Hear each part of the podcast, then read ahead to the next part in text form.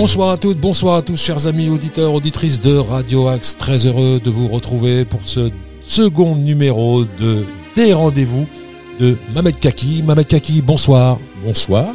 Mamed Kaki, vous avez accepté et nous vous en remercions chaleureusement euh, d'animer tous les mois cette émission intitulée Les rendez-vous de Mamed Kaki. Pourriez-vous nous dire de quoi il s'agit? Merci pour votre invitation. Il s'agit tout simplement de partir d'une question pour tirer les fils de l'histoire, afin de comprendre les enjeux et peut-être tracer quelques perspectives utiles pour les gens. Je m'inscris dans la grille de lecture du sociologue Abdelmalek Sayad, qui disait ceci.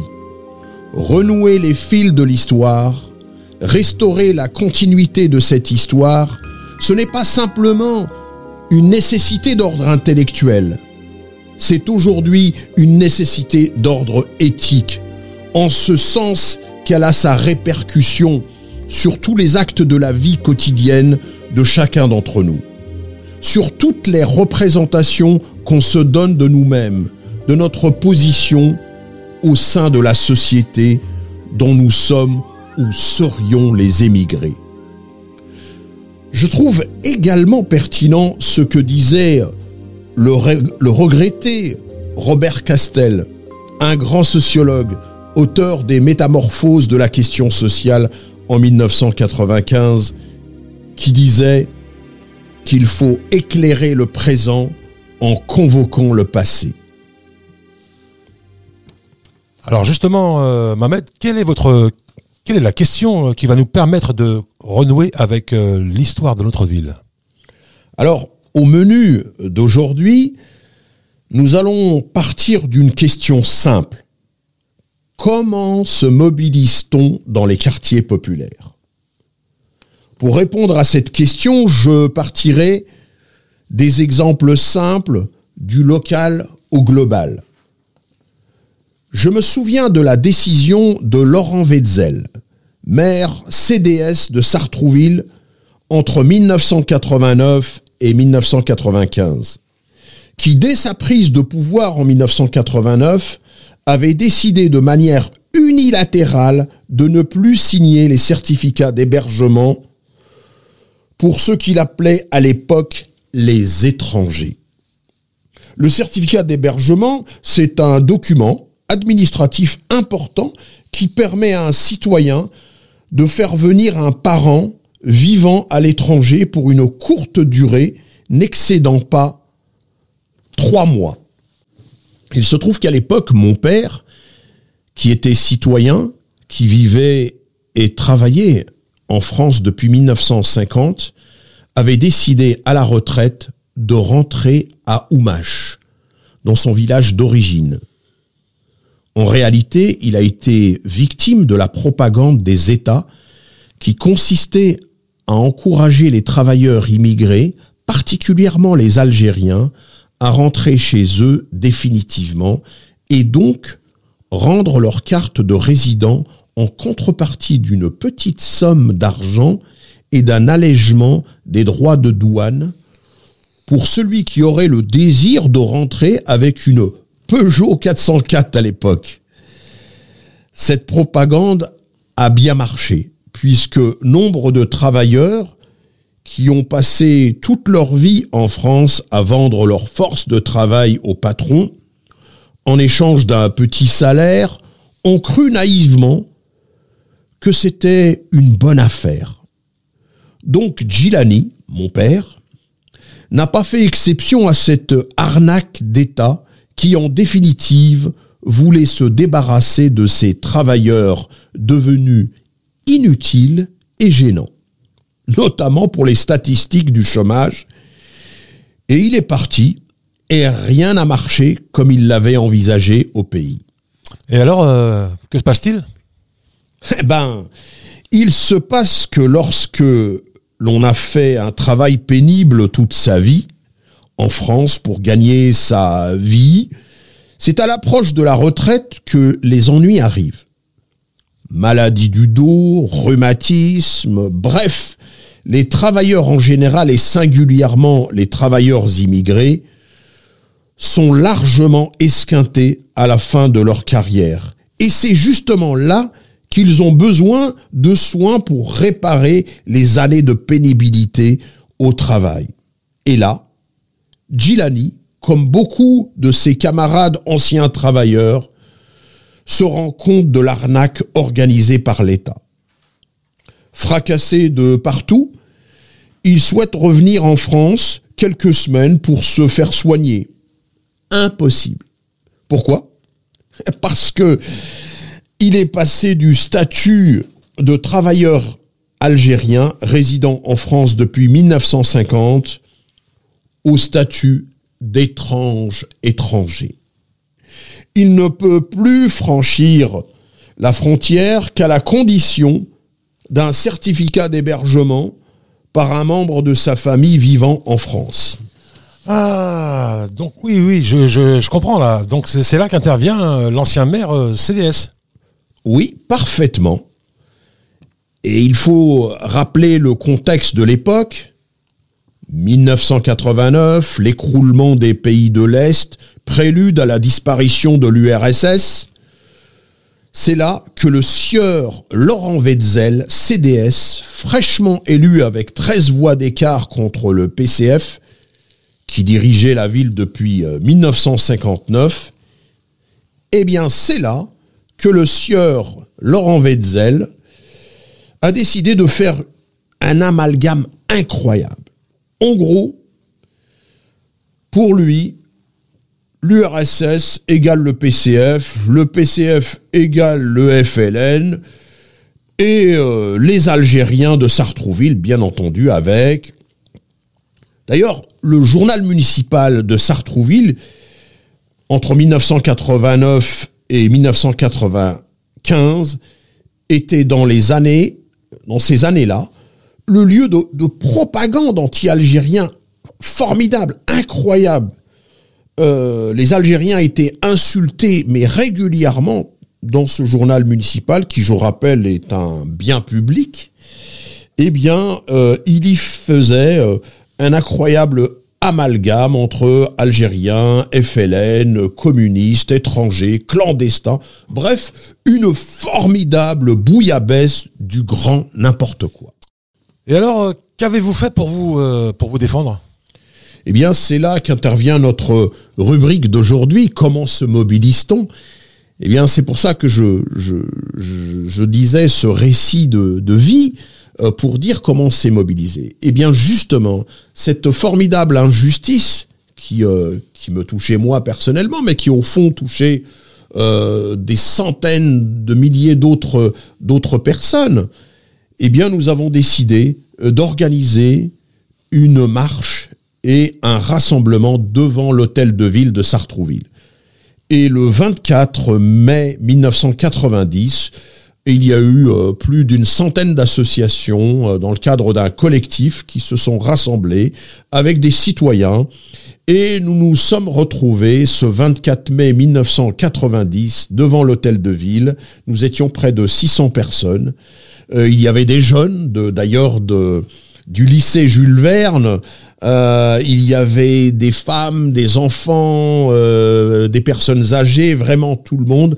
Et nous avons dit publiquement notre indignation incroyable contre cette discrimination de ce maire de l'époque pour dire que nous n'étions pas d'accord avec ça et que nous étions une force citoyenne dans ce pays et on compte.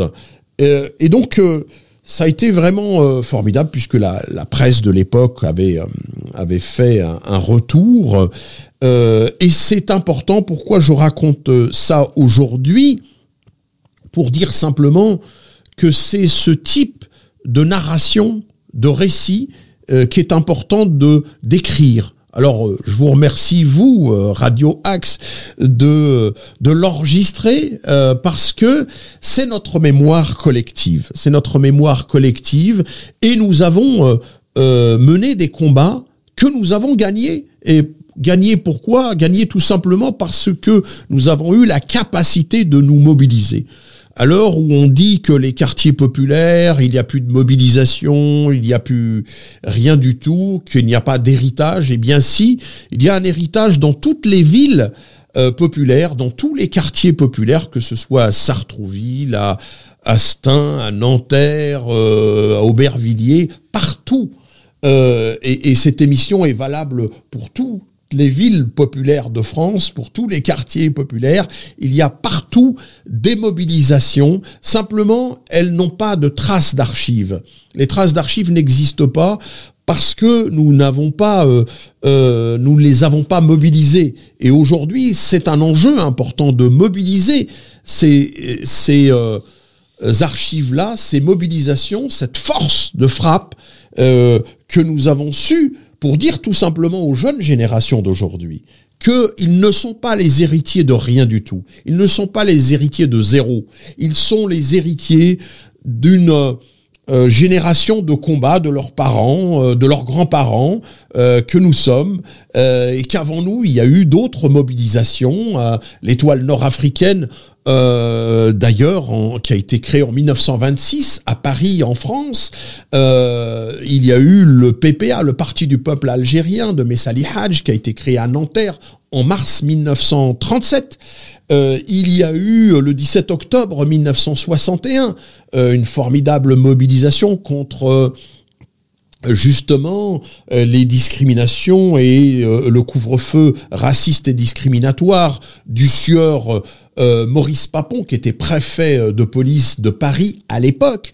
Euh, il y a eu également en 1972 le MTA, le mouvement des travailleurs arabes qui militait pour des droits contre la répression des travailleurs immigrés dans les usines à l'époque, pour des droits, pour l'émancipation. Euh, il y a eu la marche pour l'égalité des droits et contre le racisme en 1983, à laquelle euh, j'ai participé, euh, moi, dans le cadre des collectifs d'accueil de cette marche en région parisienne. Et donc le 3 décembre 1983, nous étions 100 000 personnes à Paris. et donc c'est bien dans cette tradition de combat et de lutte qu'il faut rapporter euh, je dirais, l'histoire singulière dans la grande histoire, dans l'histoire, euh, dans notre histoire collective. Et cela donne du courage, remonte le moral pour dire que nous avons un héritage. Nous sommes les héritiers d'une longue histoire de euh, combativité, de, de relever la tête pour la dignité. Et c'est très important de le, de le rappeler.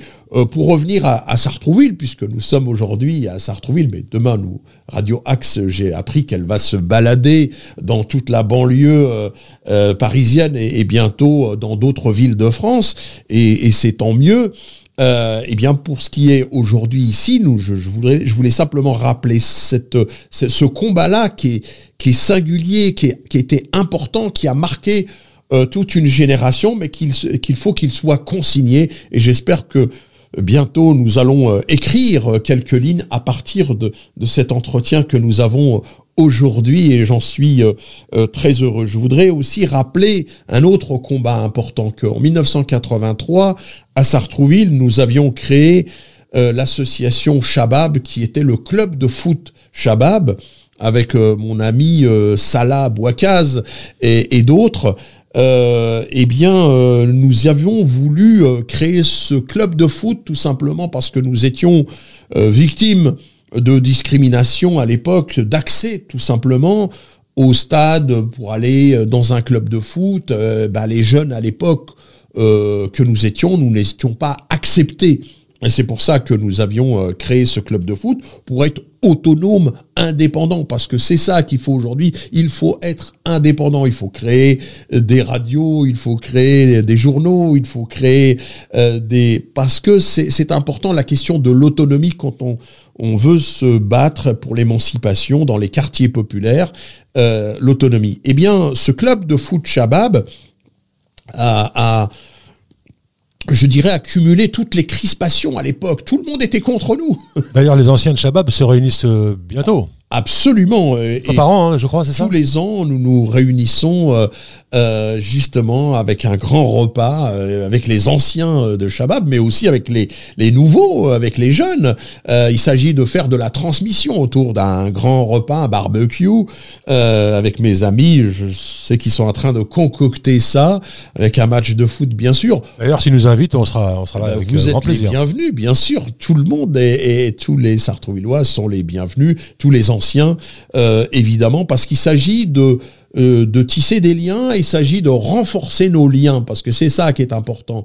Euh, la mémoire, ça permet de renforcer les liens, de tisser des liens nouveaux avec les nouvelles générations, les jeunes qui ne sont pas au courant de tout ça. Et je voulais dire simplement que en créant l'association Shabab, c'était une forme de résistance très très importante et que euh, euh, ça n'a pas été facile, y compris avec la, municipalité à l'époque, notamment avec ce sieur euh, Laurent Wetzel qui était opposé évidemment à, ça puisqu'il ne voulait pas nous donner des terrains de football et que ça a été l'émanation d'un long combat puisque je me souviens de participer à l'office municipal des sports à l'époque des réunions jusqu'à 2 heures du matin où on il y avait un vrai combat, il y avait un maire adjoint à l'époque euh, au sport euh, vraiment redoutable de la municipalité de l'époque entre 89 et 95 euh, qui voulait pas lâcher le morceau et qui voulait pas nous donner, il voulait nous retirer le, peu qu'on avait en fait. Hein.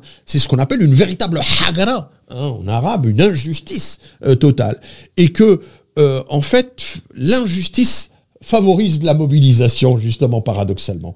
on n'est pas abattu, on est mobilisé.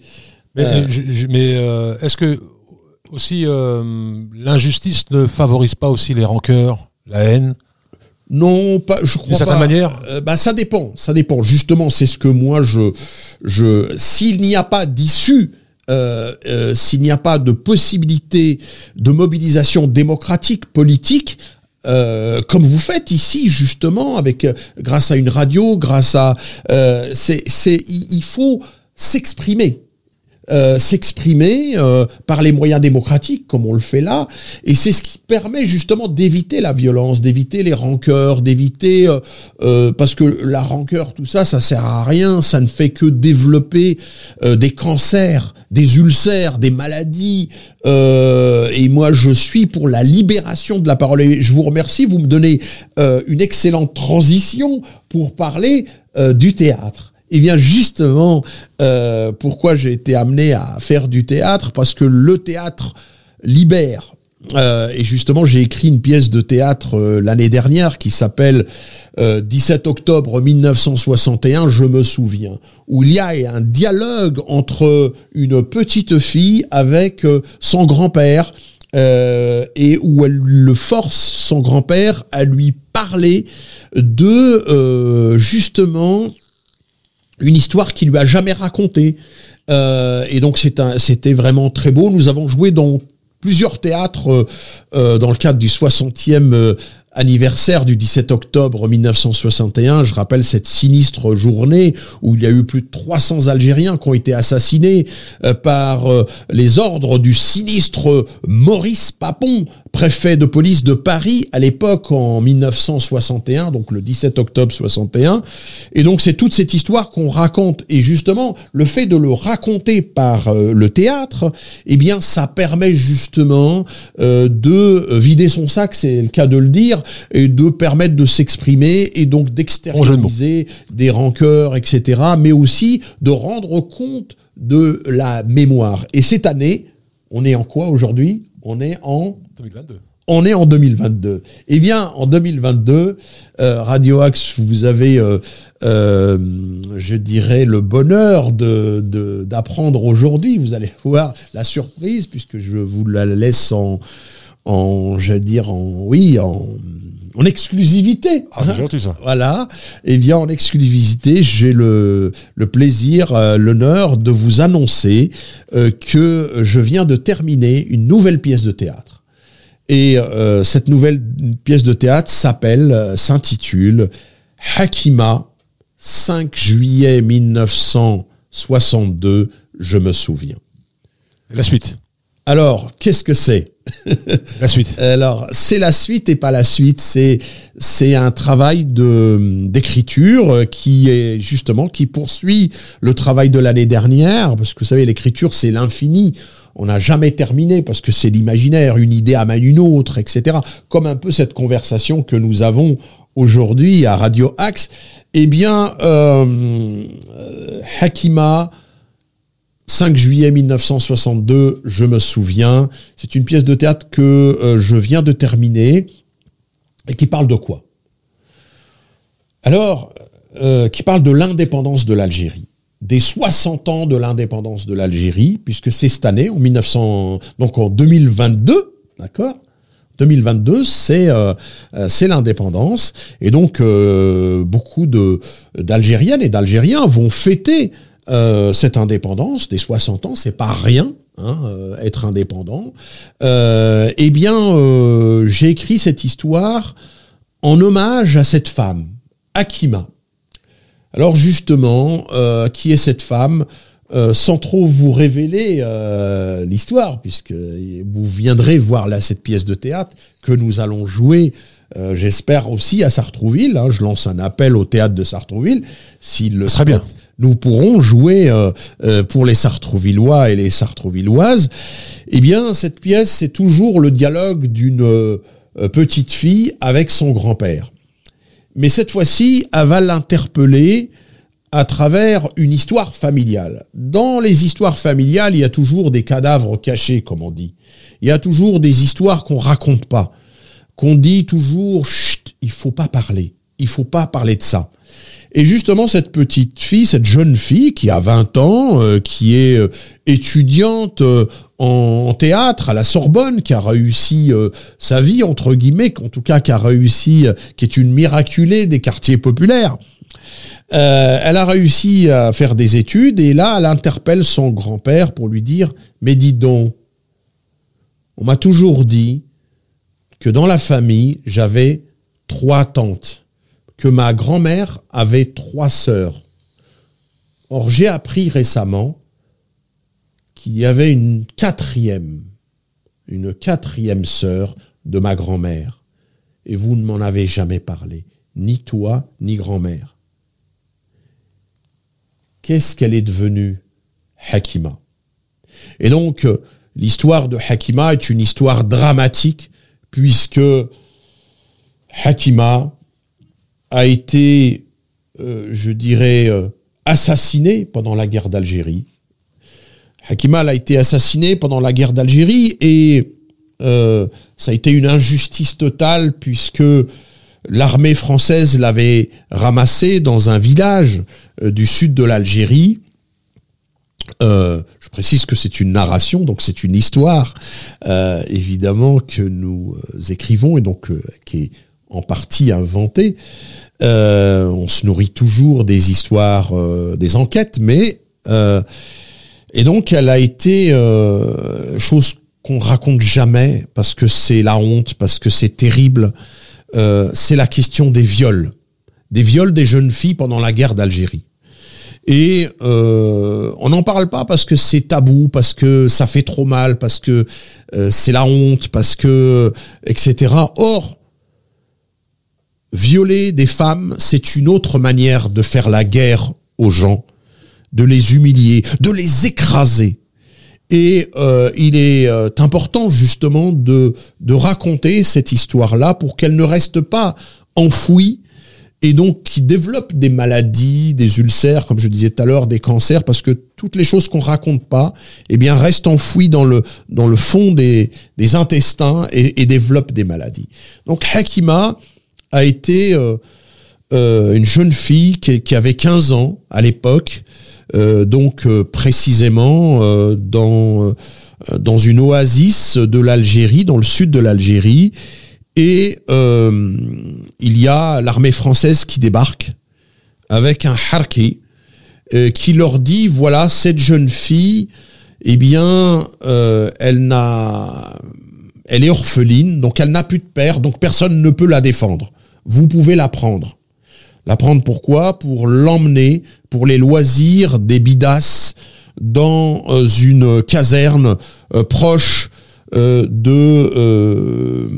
de cette oasis du sud de l'Algérie euh, donc une caserne euh, de l'armée française et euh, comme vous le savez, on le dit pas, mais il leur fallait des loisirs. Et parmi ces loisirs, comme ils appelaient ça, eh bien, ils, ils allaient kidnapper des, des, jeunes filles, des jeunes femmes, pour abuser d'elles. Et donc Hakima, qui est une jeune fille euh, exemplaire qui travaillait bien à l'école, qui était vraiment studieuse, qui voulait vraiment, euh, euh, eh bien, elle a été embarquée. Et donc ils lui ont fait les pires atrocités. Et le lendemain ils l'ont jetée au bord d'un village, au bord du village. Et donc elle a été recueillie par son oncle. Et puis ensuite ça a été encore plus terrible. Plus terrible puisque euh, les gens du village ont décidé, euh, certains d'entre eux, d'organiser euh, quelque chose de terrible en disant qu'elle était impure, cette jeune fille, qu'elle était devenue impure puisque les l'armée française avait abusé d'elle évidemment pendant une nuit et qu'aujourd'hui elle ne mérite plus de vivre. Et donc c'est scandaleux puisque euh, c'est la question de l'honneur qui est euh, euh, convoquée là. La question de l'honneur du village, c'est-à-dire que cette jeune fille qui avait subi quelque chose, elle a ce qu'on appelle la double peine. Et je m'arrêterai là pour ne pas effleurer plus l'histoire. Cette jeune fille est fusillée par un certain nombre de gens du village et sa dernière phrase avant de mourir, elle dit ceci. Elle dit bande de lâches. Bande de lâches. Vive la révolution algérienne. Et elle meurt sous les balles à l'hôtel de l'honneur de certaines personnes euh, du village. Donc, euh, toute cette pièce de théâtre raconte une multitude d'histoires que l'on ne raconte pas nulle part, ni au théâtre, ni dans les livres, parce que la question des viols, la question de l'humiliation par le viol est quelque chose de terrible dans les guerres dont on ne parle jamais. Ce qui arrive aux femmes, euh, parce que ensuite, eh bien, elles sont délaissées après la guerre parce qu'elles sont souillées, comme disent certains, elles deviennent impures, elles deviennent euh, on peut plus les regarder. Il y a une telle euh, violence euh, qui est subie.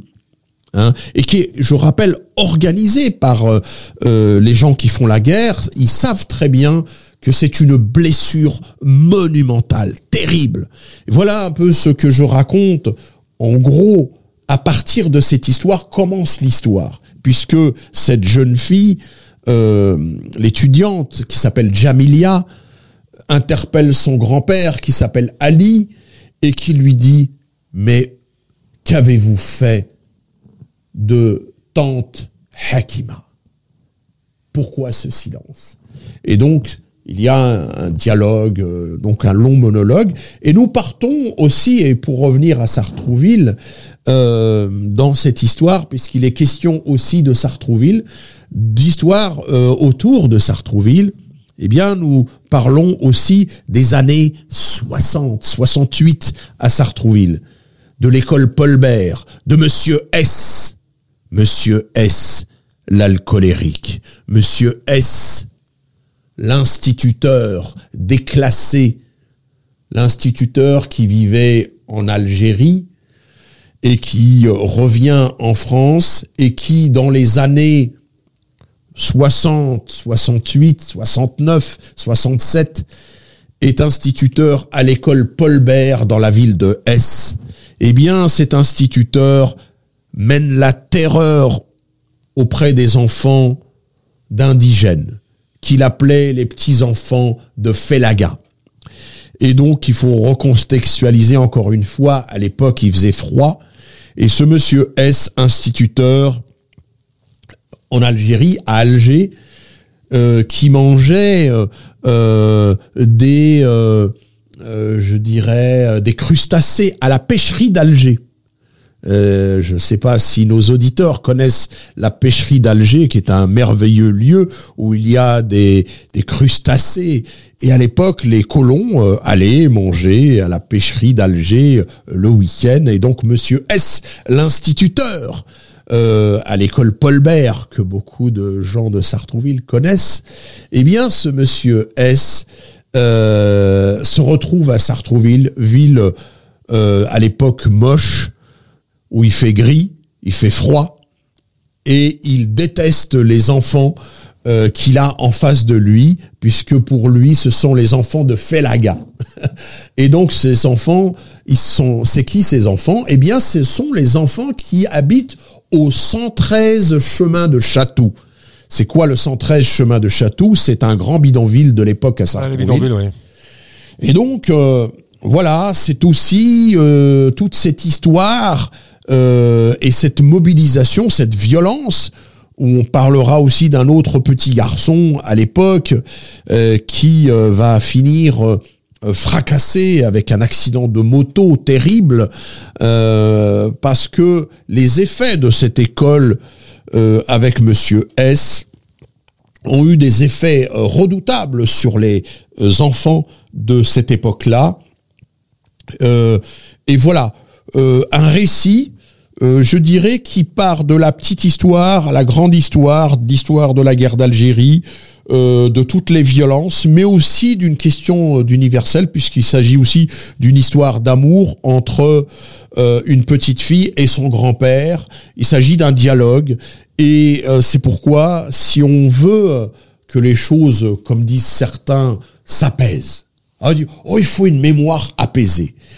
Mais avant qu'il y ait une mémoire apaisée, ou pour qu'il y ait une mémoire apaisée, encore faut-il qu'on nous laisse nous exprimer par les moyens démocratiques, c'est-à-dire par euh, euh, l'art, le théâtre.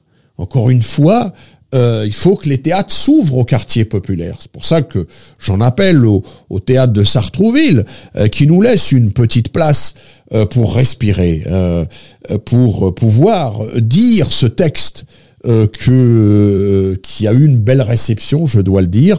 Et donc euh, ce texte sera mis en scène par notre ami Mousse Zouairi, qui est un grand metteur en scène, un grand acteur de cinéma, etc., avec lesquels je suis en train de travailler aujourd'hui. Et nous allons avoir une résidence dans une ville bientôt. Et, et donc, voilà, travailler ce texte-là. Voilà comment je voulais dire, j'en dirai pas plus sur la pièce, je crois que j'en ai même trop dit aujourd'hui euh, à votre radio Axe. Et euh, mais en tout cas, ça permet de vous donner un petit apéro hein, de, de, de ce que va être euh, ce, ce travail artistique, euh, qui est un travail d'écriture intense, qui m'a pris beaucoup de temps, beaucoup d'énergie, un travail de recherche aussi, un travail d'enquête euh, parce qu'il faut rencontrer les gens, il faut avoir les, histoires des uns et des autres. Moi, j'écoute beaucoup, euh, je tends le micro à certains euh, qui me racontent des histoires, et c'est avec l'ensemble de ces histoires qu'on essaye de faire une grande histoire, une grande fresque de notre histoire commune. Et je disais, pour tourner la page, encore faut-il l'écrire il faut qu'on puisse écrire notre propre histoire. Et aujourd'hui, euh, nous avons les capacités parce que nous savons écrire, nous avons appris à écrire, nous avons appris à, je dirais, à faire des, narrations, à écrire des histoires, et c'est un enjeu important de restitution de transmission pour la jeunesse. Et euh, pour revenir à votre question tout à, l'heure, eh bien tout ça, l'art, le travail euh, des ateliers d'écriture, le théâtre, permet justement d'éviter les rancœurs, d'éviter les ulcères, d'éviter les cancers, d'éviter la violence. Et euh, c'est pour ça que j'en appelle au pouvoir public, si euh, ils souhaitent que, eh bien, on vive en paix, en harmonie, euh, etc. Il faut permettre des possibilités d'expression à tous ceux qui travaillent par les moyens démocratiques, par l'écriture, par le théâtre, par les arts, par la radio, des possibilités vraiment d'expression. Et je dirais, pour revenir aussi au combat, euh, parce qu'il s'agit de laisser une trace à cette jeunesse, pour dire que nous ne partons pas de rien, euh, puisque en 2020, 2019 euh, et 2020, nous avions fait deux initiatives ici à Sartrouville, notamment euh, à la résidence des Indes, euh, que tout le monde connaît ici, c'est-à-dire un grand ensemble en fait qui est en voie de rénovation, euh, euh des comment j'allais dire destruction, reconstruction, voyez, lapsus, c'est-à-dire un quartier populaire qui est en voie de, de changement. Et et effectivement où la population euh, eh bien est euh, petit à petit euh, envoyée ailleurs, hein, d'accord? Et donc c'est un quartier populaire important et nous avons organisé deux rassemblements autour de notre mémoire collective, autour de bah, de ce que nous avons connu à l'époque, par exemple les centres de santé municipaux, qui sont des lieux magnifiques, importants, qui peuvent permettre de soigner les gens les gens qui ne peuvent pas se soigner ailleurs euh, qu'avec le ticket modérateur et c'est très important euh, les maisons de quartier euh, dont certaines qui ont disparu enfin bref tous ces espaces là mais nous avons aussi convoqué la question de la mémoire autour du 17 octobre 1961 autour de l'autre 8 mai 1945 c'est-à-dire Sétif Gelma et Harata un moment terrible de l'histoire aussi en Algérie. Et donc euh, voilà un peu euh, connaître l'histoire, c'est aussi connaître l'ensemble de l'histoire de France, parce que tout ce que nous travaillons ici, tout ce que nous convoquons, c'est bien l'histoire de France, mais l'histoire de France dans sa globalité. Et il y a une partie de l'histoire de France qui semble être oubliée depuis quelques années. Et c'est pour ça que euh, cette possibilité que nous avons avec ces rendez-vous euh, mensuels euh, que nous avons, eh bien, me permettent de vous raconter un peu toute euh, notre histoire, cette histoire euh, collective. Et je voudrais dire une chose importante pour que l'on pense pas que nous sommes naïfs. Parce que, évidemment, qu'il y a euh, beaucoup de gens qui sont découragés, et je les comprends, qui disent à quoi bon, par exemple, à quoi bon d'aller voter dans dix jours? Eh bien, moi, je leur dis que c'est très important d'aller voter. Parce que si euh, on ne vote pas, si on reste dans l'abstention, eh ben, c'est d'autres qui vont voter à notre place et c'est d'autres qui vont euh, prendre le pouvoir à notre place. Or, nous, citoyens des quartiers populaires, nous avons la possibilité, nous avons euh, ce que nous appelons le pouvoir d'agir. Un pouvoir d'agir citoyen qui est le pouvoir de se mobiliser, le pouvoir de mobiliser chacun d'entre nous, euh, sa famille, euh, ses frères, ses sœurs, ses enfants, euh, ses voisins, à aller voter dans quelques jours, au mois d'avril. je crois que c'est le 10 avril. les élections présidentielles et c'est très important d'aller voter. Vous votez pour qui vous voulez, mais vous allez voter parce que c'est très important, euh, je dirais, si on veut euh, changer les choses. Et euh, pour changer les choses, eh évidemment, il n'y a pas que le vote, évidemment, il y a la mobilisation, comme nous le faisons au quotidien. Il faut d'abord se mobiliser contre soi-même pour se lever, pour travailler, pour et il faut être déterminé, il faut de la volonté, parce que évidemment, comme disait Émile Durkheim, il n'y a de société que d'intérêt.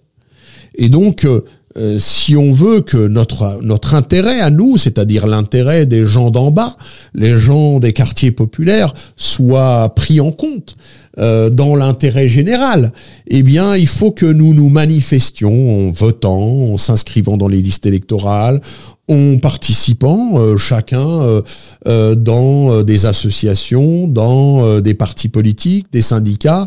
il faut participer globalement parce que sinon c'est les autres qui font faire le, le boulot à notre place et on est mal barré avec certains, je dirais, je le dis clairement, je suis très inquiet pour ces élections présidentielles parce que il y a une montée euh, euh, de de l'intolérance, une montée de fascisme, une montée de, de racisme, d'islamophobie, euh, une haine véritable qui est aujourd'hui déclarée par certains candidats.